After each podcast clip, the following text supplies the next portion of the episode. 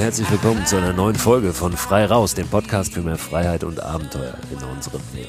Ich bin Christoph Förster und sitze heute wieder in dem Wohnwagen vor meinem Haus hier im kleinen Piratensender-Studio. Sehe den Atem, meinen eigenen vor mir. Es ist schweinekalt, äh, unter 0 Grad, selbst hier in Hamburg. Und ja, ich zeichne heute diese Folge auf am Sonntagabend. Diese Folge erscheint hier am Montag. Es ist also mal wieder tagesaktuell sozusagen. Aber es gibt gar nicht viel Neues. Äh, es wird wahrscheinlich natürlich diese Woche noch ein bisschen was Neues geben. Gerade auch in Sachen Lockdown. Es äh, schwebt ja so einiges schon in der Luft, es liegt in der Luft und ähm, ja, wir können uns ein bisschen ausmalen, in welche Richtung das gehen wird.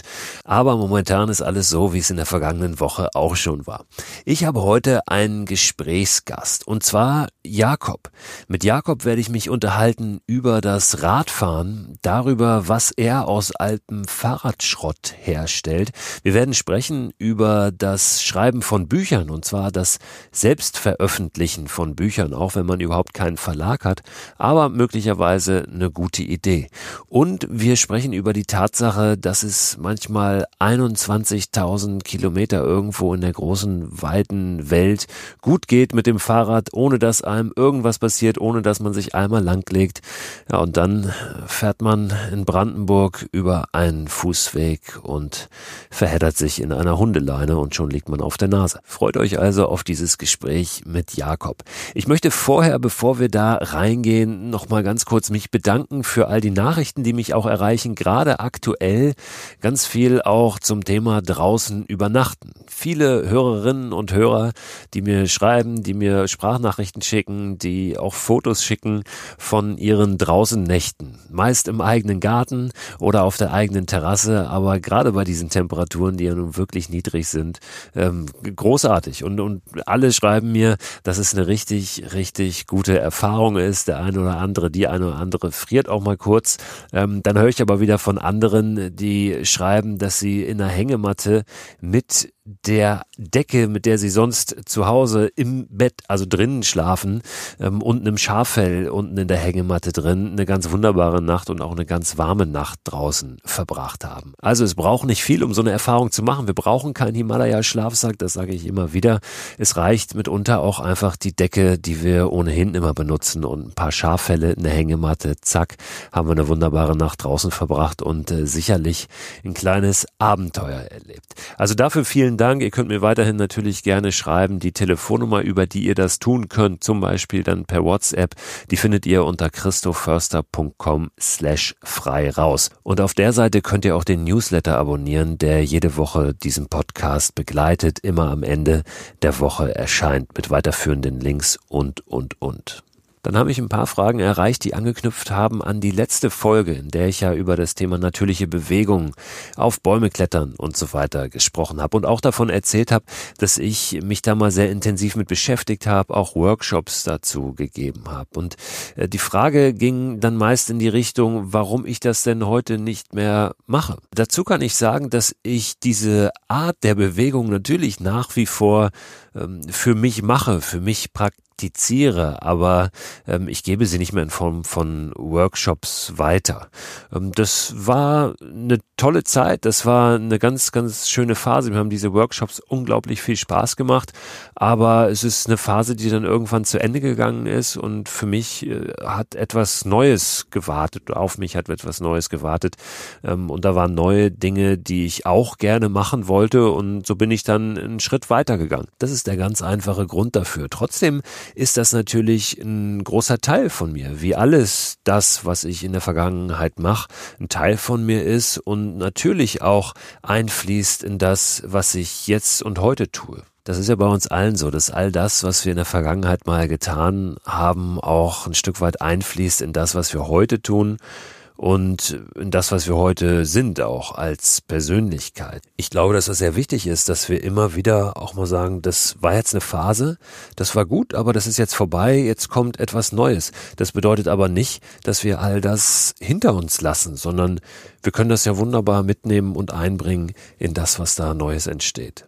So, jetzt aber zu Jakob Nösler. Jakob ist kein bekannter Schriftsteller, Jakob ist kein Prominenter, Jakob ist kein bekannter Abenteurer. Jakob ist ein 25-jähriger Student, der gerade fertig ist mit seinem Studium, ein ganz normaler Mensch in Anführungszeichen, letztlich auch jemand, äh, der diesen Podcast hört, äh, der Teil dieser Community ist, wenn man das so sagen kann, wenn es die überhaupt so gibt.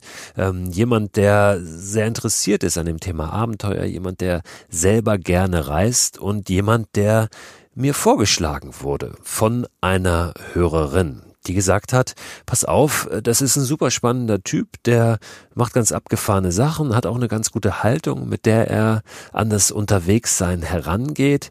Lad ihn doch mal ein in deinen Podcast. Und sie hat mir ein bisschen was geschrieben, was Jakob so macht und das klang in der Tat sehr interessant. Und deshalb habe ich ihn kontaktiert. Und ich freue mich immer sehr, muss ich sagen, wenn ich auch mit Menschen spreche, die jetzt nicht bekannt sind für das, was sie tun, sondern ja, eben Menschen sind, die genau wie, wie ich, wie ihr alle in, im Alltag irgendwie drinstecken und ja, nun auch keine, keine Zaubertricks parat haben, wie man jetzt gerade in dieser aktuellen Situation ähm, vielleicht ein bisschen mehr Freiheit und Abenteuer leben kann, die aber gerade deshalb eine sehr authentische Perspektive einbringen können.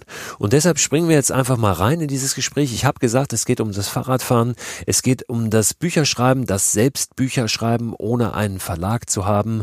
Es geht aber auch um das Reisen allgemein. Es geht aber ganz konkret auch um die Momente, die Jakob mit seinem Fahrrad erlebt hat.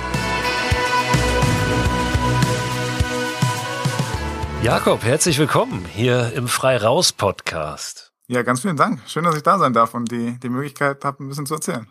Wo erwische ich dich? Wo sitzt du gerade? Äh, bei der Freundin habe ich mich hier äh, eingenistet ähm, und mir hier das kleine Studio aufgebaut mit, äh, mit dem Mikro, was hier in einer, in einer riesen, riesen Pakete durch die Gegend geschickt wird. Ja, das kann man vielleicht an der Stelle auch mal sagen. Ich habe so ein Mikrofon. Wenn, wenn ich das umherschicke und dann den Leuten sage, pass auf, da kommt ein Mikrofon, dann rechnen sie mal mit so einem relativ kleinen, kompakten Ding, aber da ist noch ein bisschen mehr in der Kiste. Ne? Auf jeden Fall. Ich habe mich, ich hab mich total gewundert, als dann das Riesenpaket da stand. Äh, das ist tatsächlich so ein kleines Mini-Studio mit so einem kleinen Screen, der ja, den, den Hall noch so ein bisschen reduziert. Genau, das ist da alles drin und dieses Mikro wandert immer so durch Deutschland von einem zum anderen und zur nächsten und das ist jetzt bei dir gelandet. Und deine Freundin wohnt wo? Also wo seid ihr zu Hause? In Magdeburg. In Magdeburg. Ähm, sie studierte noch und, und ich habe bis vor kurzem auch noch studiert. Genau bist 25 Jahre alt, bist jetzt gerade fertig mit dem Studium Maschinenbau und du bist mir angekündigt als einer, der ein totaler Tüftler ist, der gerne auch mal so seine eigenen und eigenwilligen Lösungen findet für zum Beispiel für das Fahrrad. Du bist ein Fahrradfreak und bist extrem am Rumbasteln und Schrauben auch so an, Fahrrädern, oder? Genau, also ich glaube, ja, jeder, der irgendwie länger Fahrrad fährt, der kriegt ja auch einen gewissen Bezug, finde ich, zum, zum Fahrrad. Ähm, bei mir ist das wirklich über die Zeit eine, eine, absolute Liebe geworden und dass es eben nicht mehr einfach nur ein Stück Metall ist, sondern einfach, weiß ich nicht, eine Art Lebensgefühl, kann man schon fast sagen. Ähm, ich glaube, bei, bei uns in der WG im Keller stehen, stehen 20 schrottige Fahrräder, äh, an denen ich immer mal nachmittags rumschraube und, und am Basteln bin. Und ähm, genau, ich glaube, in meinem Leben ist sowieso das Fahrrad allgemein ein sehr äh, großes Thema. Du machst auch Kunst aus, aus altem Fahrradschrott, ne? Da hast du sogar eine, eine Website, wo du das ein bisschen vorstellst, richtig?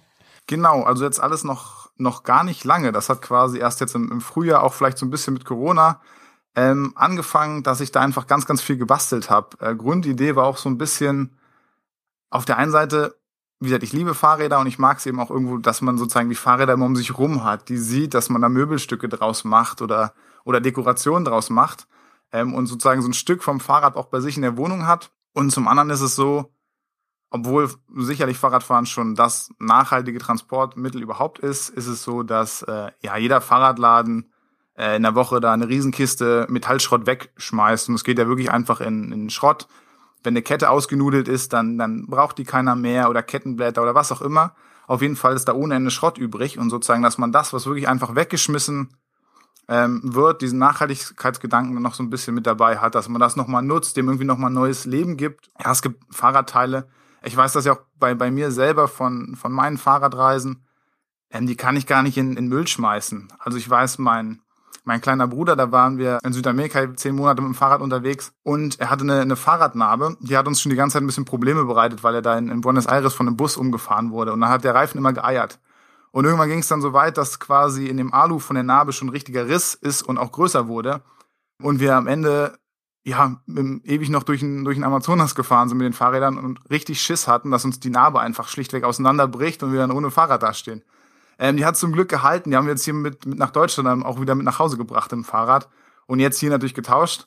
Aber das ist irgendwo ein Stück, was auch so ein, ja, ein Stück Geschichte von so einer Reise ist. Und da würde es mir auch einfach im Herzen wehtun, das dann irgendwie in die Tonne zu kloppen und einfach wegzuschmeißen. Und so habe ich ihm jetzt zum Beispiel jetzt äh, Weihnachten eine, eine Lampe draus gebastelt. Und ja, dann lebt dieses, das, ja, diese Fahrradnarbe eben irgendwie noch so ein zweites Leben, sage ich mal, irgendwie weiter als kleines Dekostück oder eben eine Lampe. Und da ist mir aufgefallen, es gibt einfach unglaublich viel, was man da machen kann. Also wenn, wenn ich das umsetzen könnte, was ich alles an Ideen mir mal aufgeschrieben habe und schon im Kopf habe, da, da würde ich nicht mehr arbeiten gehen, da würde ich nur noch das machen. Und ähm, ja, insofern, es macht mir einfach wahnsinnig viel Spaß, in, in einer kleinen Werkstatt zu werkeln und eben irgendwie aus dem ganzen Schrott nochmal probieren, irgendwas Cooles zu machen, was Kreatives zu machen, was da auch irgendwo Einzelstücke sind und nicht eben vielleicht nicht ein Ikea-Stück. Jetzt habe ich zwei Fragen, die sich mir aufdrängen. Erstens, hast du so Fahrraddealer, wo du dann schon stehst und guckst, was die rausschmeißen oder sammeln die die Sachen schon für dich? Irgendwelche Fahrradläden oder wo kriegst du das Zeug her? Genau, ich kenne schon, ich kenne schon die, die Jungs in den Fahrradläden hier. Ähm, ja, wie gesagt, in, in vielen, in manchen Läden sind die Leute sogar froh, wenn jemand kommt, das abholt, weil die es auch nur noch zum Schrott fahren müssen und es ja wirklich einfach schlichtweg ein Müll ist. Genau, und deswegen freuen sich meistens die Fahrradläden, ich mich sowieso. Und ähm, da habe ich schon die, die Leute, wo ich sozusagen dann meine Runde drehe mit, mit dem Fahrradanhänger und äh, mir das Zeug zusammensuche. Frage zwei. Jetzt haben wir gesagt, du bist 25. Du hast ja eben davon gesprochen mit deinem kleinen Bruder, als du zehn Monate in Südamerika unterwegs warst. Ähm, wann war das? Wie alt war dein Bruder da und welche Fahrradtouren hast du überhaupt schon so auf dem Buckel in deinem ja, noch relativ jungen Alter, wenn ich das so sagen darf? Ich habe relativ früh äh, angefangen zu studieren, weiß auch nicht, ob das sein muss und habe mir dann quasi nach zwei Semestern Studium mit 19 einfach ein Semester freigenommen für eine lange Fahrradtour nach, nach Indien, quasi von, von Berlin aus, von der Haustür aus gestartet. Und nach meinem ähm, ja, Bachelor war es dann so, dass mein Bruder auch gerade sein, sein Abi fertig hatte. Der ist drei Jahre jünger, da hat das perfekt gepasst mit den drei Jahren Bachelorstudium. Und dann sind wir zusammen eben, wie gesagt, nach Südamerika, waren da zehn Monate unterwegs. Er hat gerade erst 17, das finde ich auch jetzt, wenn ich es mir jetzt nochmal so sage, klingt das für mich auch irgendwie merkwürdig, dass er man denkt, mit 17 wäre man irgendwie so ein, so ein kleiner Junge, der noch, ja, viel zu jung ist für sowas, aber ähm, das hat wunderbar geklappt und genau, jetzt habe ich hier als, als Master in, in Magdeburg nachhaltige Energiesysteme studiert. Genau. Und unterwegs, ähm, hast gesagt, waren immer auch mal wieder natürlich so kleine Problemchen an den Rädern. Konntest du das soweit alles selber dann auch beheben mit deiner Expertise? Oder hast du da auch mal richtig so auf dem Trockenen gesessen und äh, kamst auch nicht weiter? Wir, wir hatten schon gute Fahrräder. Ähm, da ist es ja mittlerweile auch quasi, sag ich mal, fast ein Luxus von dem Material, was man hat dann an Fahrrädern, dass man auch richtig schöne Reiseräder hat, die gut halten. Ähm, meine Erfahrung ist trotzdem, also auch jedes tollste Teil von was auch immer, Shimano oder wem auch immer, es geht irgendwann alles kaputt. Also das muss ich auch sagen, bei meinem Reiserad war es so, mit der Zeit, also der Rahmen ist quasi noch das Originalstück, ansonsten sind, glaube ich, nicht mehr viele Teile vom Anfang dran. Äh, und kontinuierlich wurden immer die, die teuren Teile, sage ich mal, vom Anfang ausgetauscht durch irgendwelche billigen, die man dann in den Ländern bekommen hat. Ich habe es zum Beispiel mal geschafft, in Kolumbien einfach an einer Kreuzung loszufahren und bin fast hingefallen, weil der ganze Pedalarm, also im Tretlager, das ist quasi zwischen den beiden Pedalarmen Rohr, was die beide verbindet, das ist durchgebrochen. Also das haben auch die, ja, alle Fahrradmechaniker, die das gezeigt habe, die hatten das noch nie gesehen, dass jemand geschafft hat, dieses Rohr durchzubrechen. Aber selbst das ist mir kaputt gegangen. Und ganz viele Teile, am Anfang ist man immer mit, äh, ja, mit so tollen hydraulischen Bremsen gestartet und sowas. Die wurden dann irgendwann durch die billigsten Felgenbremsen ersetzt, weil irgendwann geht alles kaputt und ähm, dann wird das genommen, was quasi gerade da ist. Mit 19 bist du los ähm, nach Indien. Warum? Also wie kamst du auf diese Idee? Warum Indien? Oder war es einfach nur, ich, ich will raus, ich will irgendwie mein, mein Rad nehmen und losfahren? Ähm, was, was hat dich da rausgeführt oder in die weite Welt geführt? Ich glaube, zum einen ist erstmal so ein bisschen so eine, so eine Flucht, auch manchmal aus dem Alltag. Ähm, dieses, ja, ich, ich wollte auch nie den, den Musterlebenslauf haben, direkt früh anfangen zu studieren, die Uni durchzu, durchzuschießen und dann direkt nur im Job zu versinken. Das, das ist jetzt ja nicht mein, mein Lebensziel. Von daher ähm, wollte ich da irgendwie mal, ja, eine, eine große Reise machen, großes Abenteuer haben. Indien hatte eigentlich überhaupt im Nachhinein überhaupt keinen Grund. Das war einfach sowas, dass ich dachte, das ist weit weg. Das Indien klingt halt für mich einfach nach weit weg. und ähm, klingt irgendwie so ein bisschen, weiß ich nicht, tropisch. Ich habe immer noch an, an Elefanten gedacht. Ähm, und dann dachte ich einfach, das wäre ein gutes Ziel. Das hat jetzt gar nicht viele Gründe. Es war einfach nur irgendwo, wo ich weiß, ähm, ja, das, das wird ein Abenteuer, so eine Reise.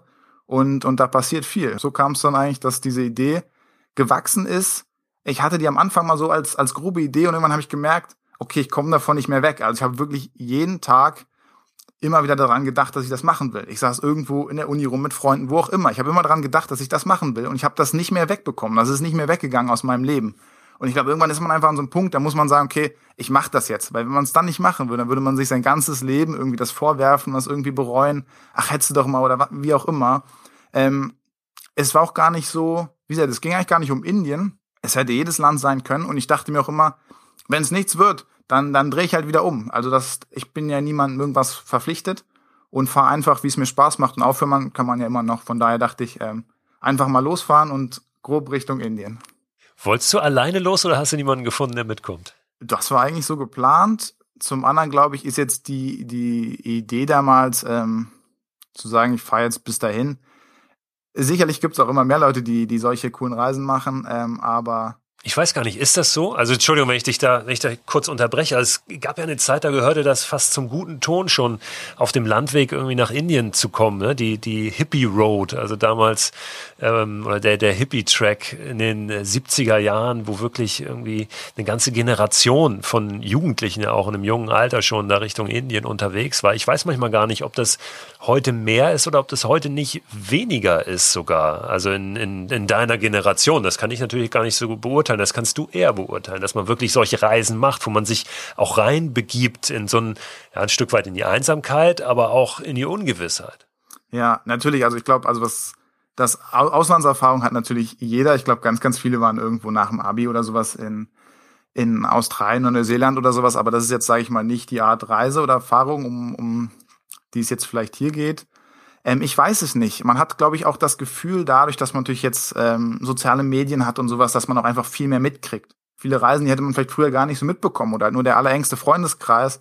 Und jetzt hat man natürlich dadurch die, die Möglichkeit, das irgendwo zu teilen, dass das auch einfach viel mehr Leute mitbekommen. Und manchmal kommt es einem dann schon, ja, super normal vor, dass das ganz viele machen. Ja, lustige Geschichte zum Beispiel, ich war am Ende irgendwo in einer, in einer wirklich menschenleeren Wüste im Iran unterwegs, ähm, bin da vor mich hingeradelt kam ein anderer Junge mit dem Fahrrad angeradelt, auch aus Deutschland, auch 19 und war auch so da unterwegs wie ich, wo man halt wirklich denkt, man ist der einzige Bekloppte, der sowas macht.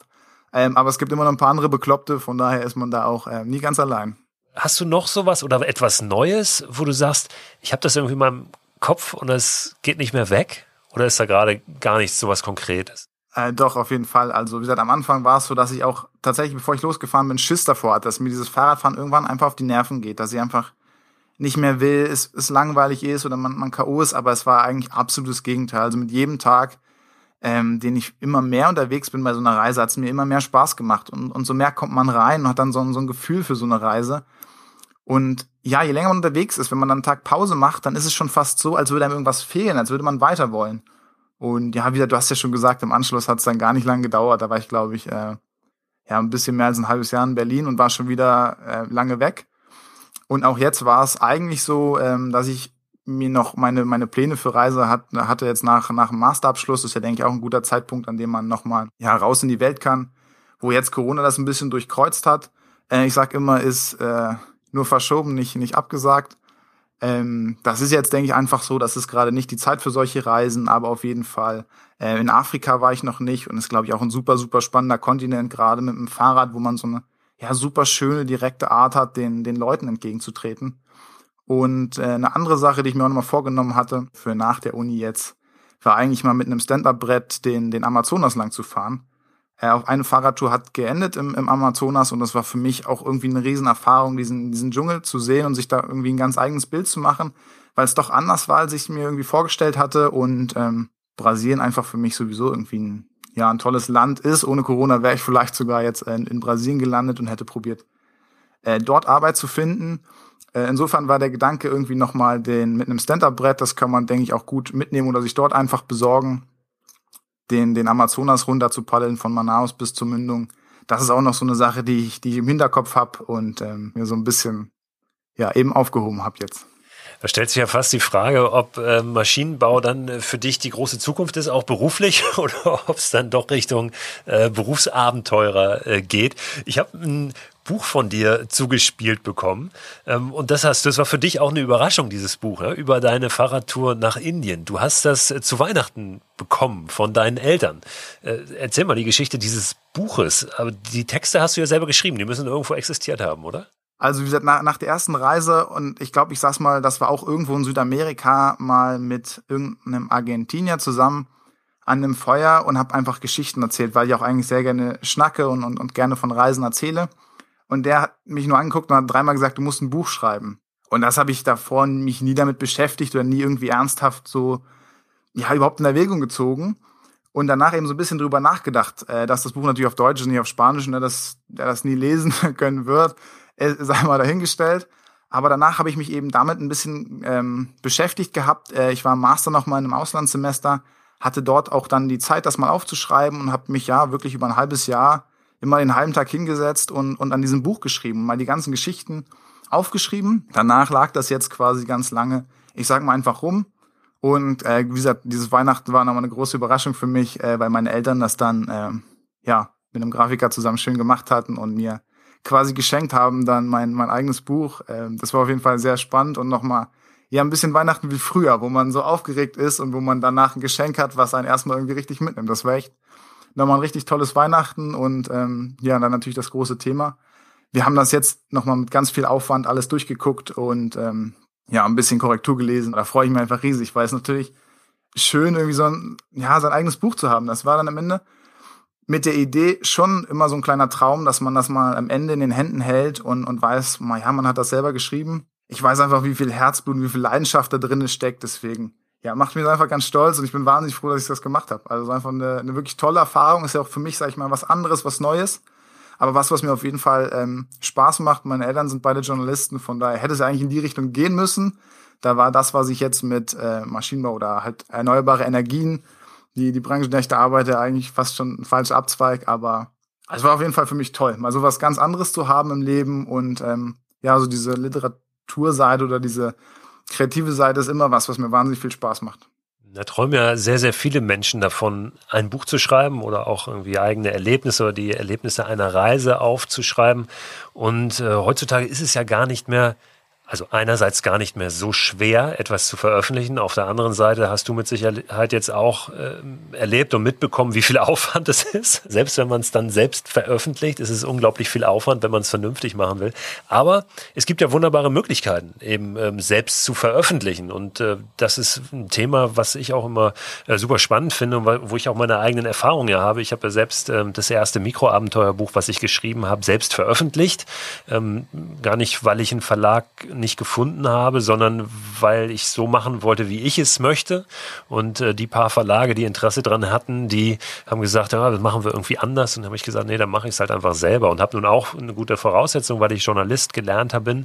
Ähm, und das war sehr, sehr erfolgreich. Das hat gut funktioniert. Ich habe sogar auf der Buchmesse in Frankfurt einen Preis für das beste selbstveröffentlichte Buch bekommen des Jahres. Das war 2018. Und danach waren auf einmal ganz viele Verlage da und äh, wollten dann dieses Buch eben in ihr Programm aufnehmen. Also auch den Weg kann ja ein selbstveröffentlichtes Buch gehen. Und äh, das ist gar nicht, zumindest finanziell, kein Riesenaufwand oder kein Riesenrisiko, was man eingehen muss, weil man ja eben auch, Stichwort On-Demand, ähm, veröffentlichen kann. Also wo immer dann ein Buch gedruckt wird, wenn jemand eins bestellt. Ne? Ich weiß ja gar nicht, wie du das jetzt gemacht hast, aber ähm, der, der Schritt, die Hürde, wirklich ein Buch zu veröffentlichen, der ist gar nicht so groß, mal abgesehen von dem Aufwand. Genau, also genauso wie du es eigentlich schon gesagt hast, wir werden das auch immer mit, mit kleiner Stückzahl machen. Mal gucken, was sich dafür interessiert. Ähm, wie gesagt, dafür sind die Kosten erstmal nicht so hoch. Ich glaube, die Stunden, die da drinnen stecken, sind aber hunderte Stunden an, ja, wirklich nicht nur Korrekturlesen, natürlich auch noch das ganze Schreiben und alles, was da drumherum, ähm, ja, so drin steckt. Also nachher muss ich schon sagen, hätte ich gewusst am Anfang, was das für ein Aufwand ist, weiß ich nicht, ob ich es angefangen hätte. Aber trotzdem bin ich jetzt am Ende sehr, sehr froh, dass es da ist. Das Buch, äh, du hast es äh, vorhin schon gesagt, äh, bevor wir das Mikro angeschaltet haben, hier wird es dann auch geben auf deiner kleinen Website, die du gebaut hast, wo du so deine, deine Fahrradkunstwerke auch vorstellst und präsentiert ein bisschen. Ne? Wie heißt diese Website, sag mal? Genau, auf äh, velo-art.de ähm, genau, habe ich ein bisschen an der Website gebastelt und, und will das mal so ein bisschen alles zusammenfassen. Und ähm, genau, da gibt's dann jetzt auch das, das Buch dann zu sehen. Und wer da ein Interesse hat, der kann einfach dann eine Nachricht schreiben und dann kriegt man das Buch zugeschickt. Was mich nochmal interessiert, wie machst du das momentan in der aktuellen Situation? Lockdown, ähm, wir sollen nicht raus, wir dürfen nicht raus, so richtig, zumindest natürlich dürfen wir vor die Tür, aber die Reisen sind jetzt äh, nicht so angesagt gerade.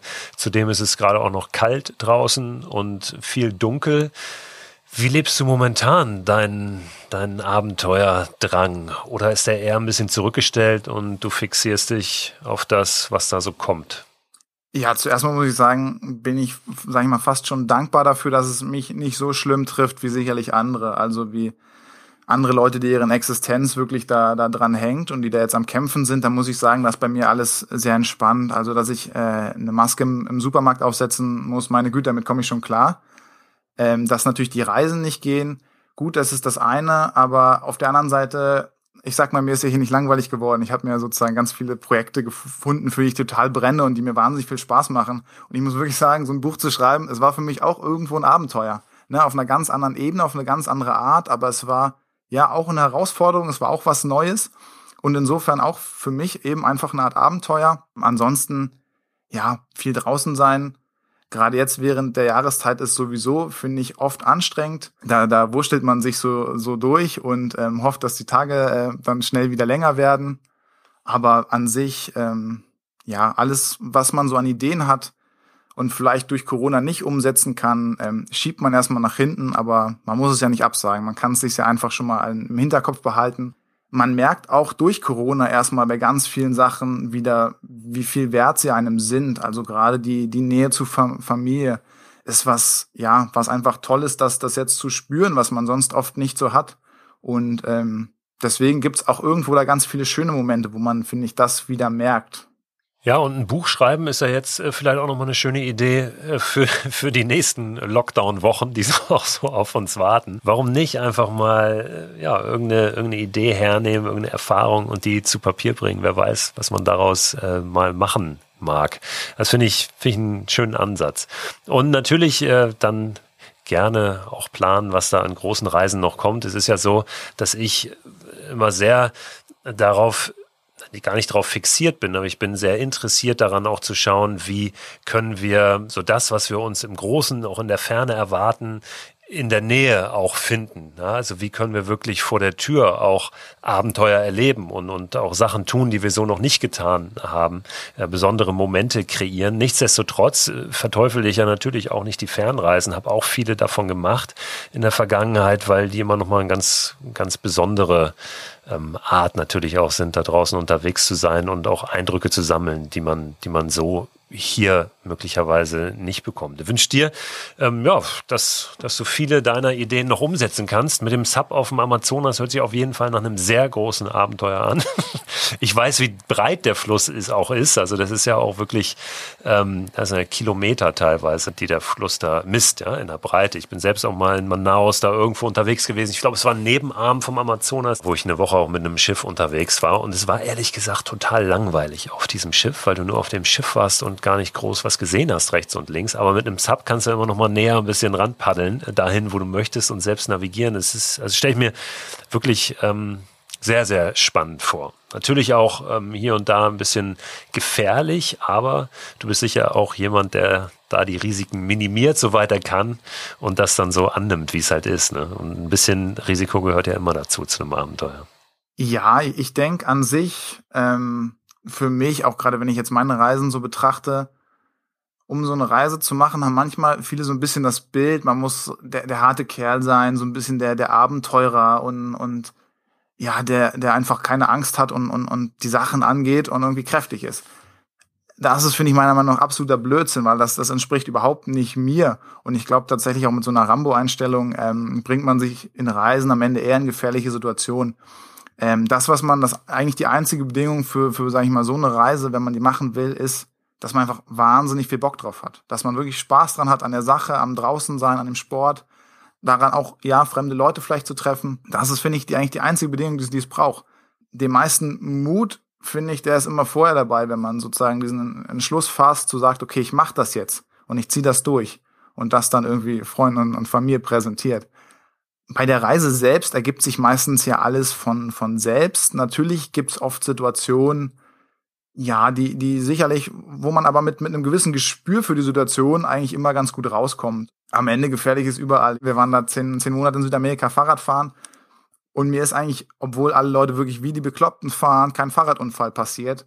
Danach war ich in, in Brandenburg auf dem, ähm, ja, auf dem ausgebauten Fahrradweg unterwegs und dann ist mir quasi von einer Frau mit Hund der, der Hund quer rübergelaufen und hat eine Leine gespannt und, und ich habe mich voll hingelegt, was mir davor in, in 21.000 Kilometern Südamerika nicht passiert ist, dass ich quasi einen Fahrradunfall hatte, was ich dann hier nach den ersten 20 Kilometern in Brandenburg ähm, auf einem Fahrradweg hatte. Von daher glaube ich eigentlich, dass man bei vielen Sachen ähm, ja gar nicht gefährlicher lebt als als im Alltag und ähm ja vor allen Dingen du hast es gesagt wenn man wenn man wirklich Bock auf etwas hat wenn man Lust drauf hat dann ist man ja auch in schwierigen Situationen immer glaube ich noch mal mehr gewillt auch eine Lösung zu finden ne? und und ähm, ja versucht halt irgendwie das Ding jetzt zu retten und das kennst du wahrscheinlich auch ja auf jeden Fall also ich denke auch in ganz vielen Situationen ergibt sich immer eine Reise irgendwo von, von alleine und da muss man gar nicht auch so, so viel planen und kann auch gar nicht so viel planen, sondern das, das kommt immer alles von alleine, da bahnt sich so eine Reise ihren Weg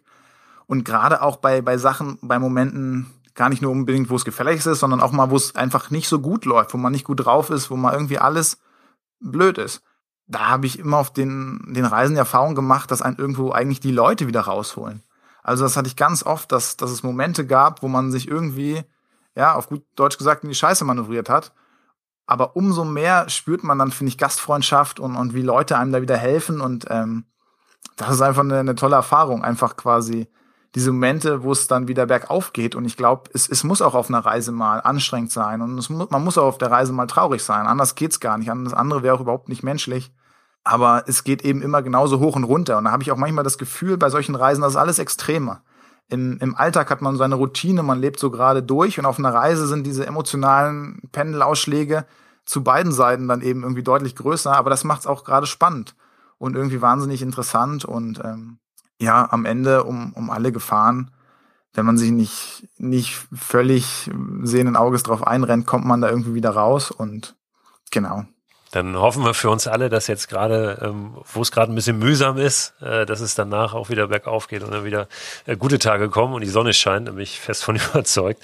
Und ja, danke dir äh, für das Gespräch und wünsche dir natürlich alles, alles Gute für die Zukunft. Vielen Dank, dass ich hier sein durfte.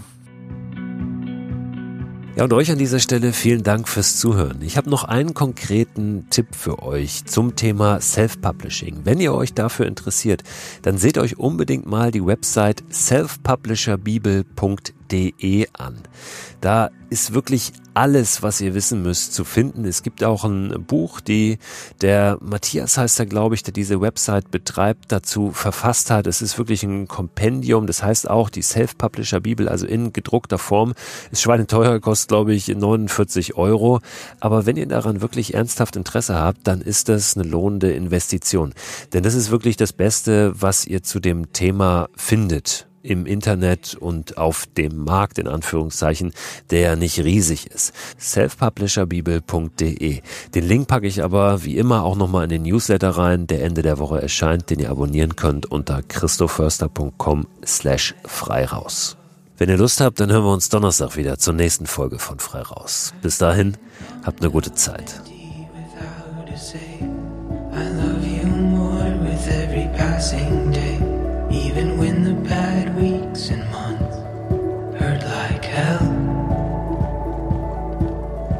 And I